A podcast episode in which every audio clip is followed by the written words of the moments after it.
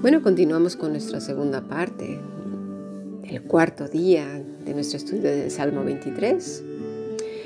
Y es que el no salir despavorido, despavorida cuando vienen las malas noticias, los rumores, el problema, ¿verdad? Es un ejercicio que requiere diligencia, energía, constancia, cuidado. No es una varita mágica, eso no existe. El mundo nos enseña muchos atajos y trampas, ¿verdad? Adelgaza en una semana y tienes 20 kilos encima, sí, claro. Eh, vas a quedar joven en, no sé, 10 días con esta crema. Vamos, por favor. Y, y, bueno, y vienen las cirugías y todo es, todo lo queremos rápido, automático y que no cueste ningún esfuerzo. Pero las cosas que valen la pena y sobre todo las eternas no son así. Jamás vemos al Señor diciéndonos, mira, tú no te esfuerces, no hagas nada, tú no te preocupes, sigue con tus pecadotes, que, que yo me encargo de todo. No, no, no, no, no, no, no, para nada. Para nada, es una renuncia, ya lo vimos ayer. Sacrificios vivos, una renovación de nuestro entendimiento, ¿verdad?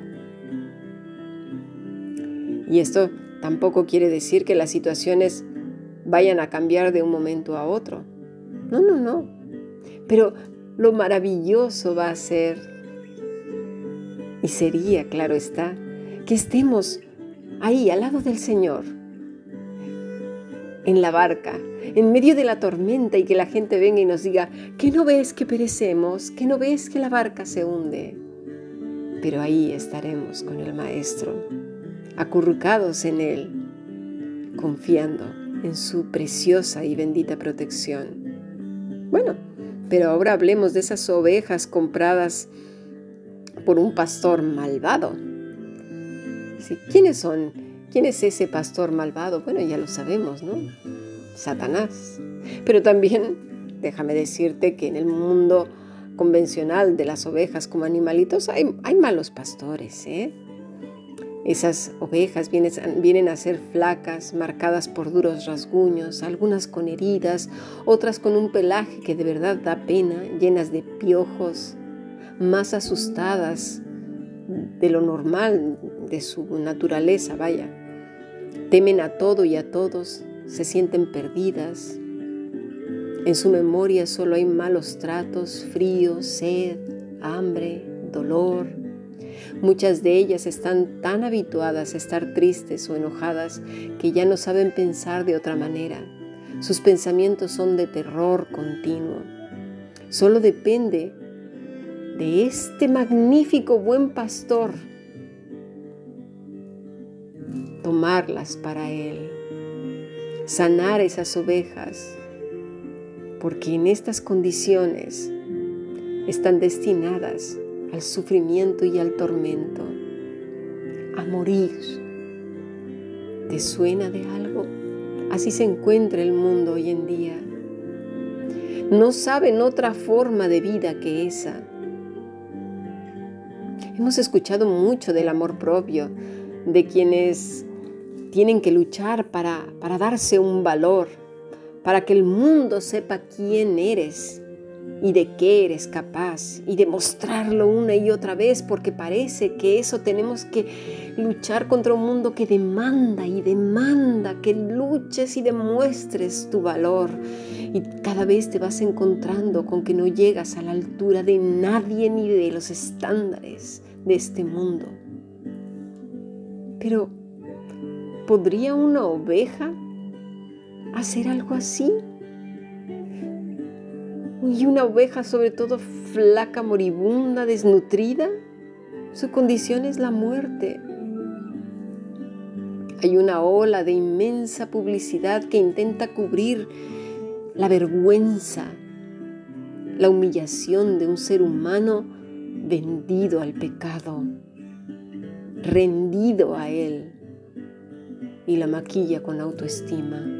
esos desfiles de programas del corazón que no son otra cosa que morbo, una especie de mirón moderno. Espiamos a otros y otros nos espían a través de selfies y, de Instagram y Facebook y, y de todos lados porque nos encantan esas cosas. Tenemos un vicio morboso por likes y por darnos a conocer, ¿verdad?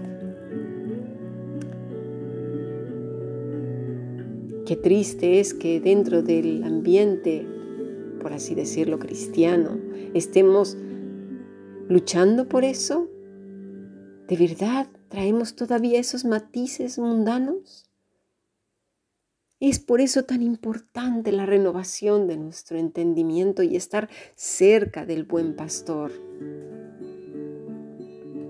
No podemos sentirnos contentas con nuestras pequeñas fechorías. El filósofo danés Soren Kierkegaard observó que la vida de la gente consistía en esconderse y espiar.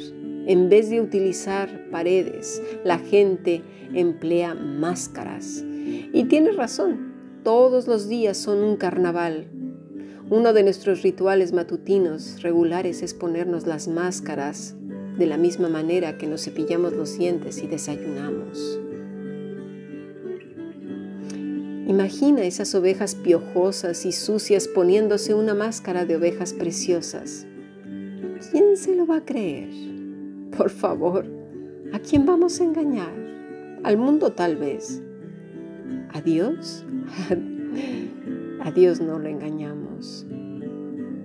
Es normal para las que siguen bajo el yugo de su malvado amo, pero no así para las que han sido compradas, lavadas, sanadas y alimentadas con buena comida y comida de altísima calidad que es la escritura. Sin embargo, el sentirse descubiertas aún entre ellas mismas resulta aterrador. Imagínate ante el buen pastor. Y es que una manera de evitar los ojos de Dios es vivir como si el temor a los demás fuera nuestro problema más profundo. Somos más conscientes de nuestro temor a los demás que de nuestro temor a Dios. Y eso ya lo vimos hace unas semanas. Sabemos que dentro de nuestra cabeza y corazón aún hay mucha suciedad. Hay pecados que cuesta más que otros arrancarlos de nuestra mente.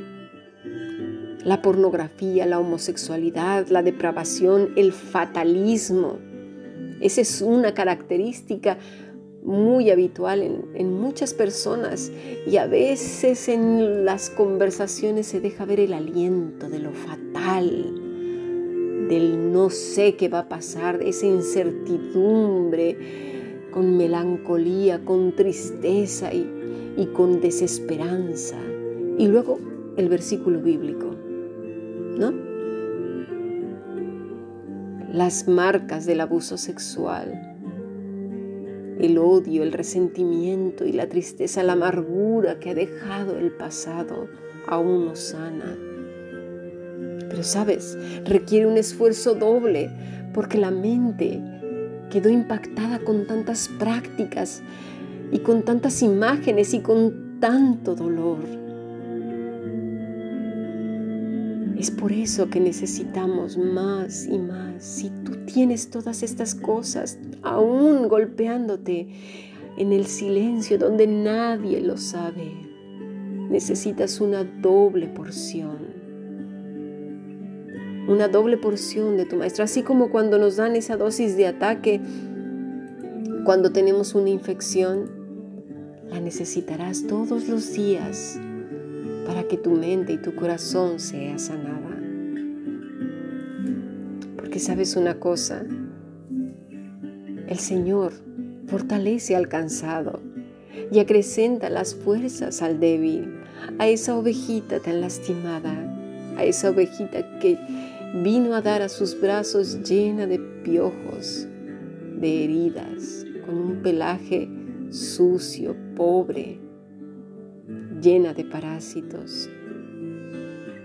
Sabes, Él ya no permitirá que tu pie resbale, porque Él no duerme, te cuida de día y de noche.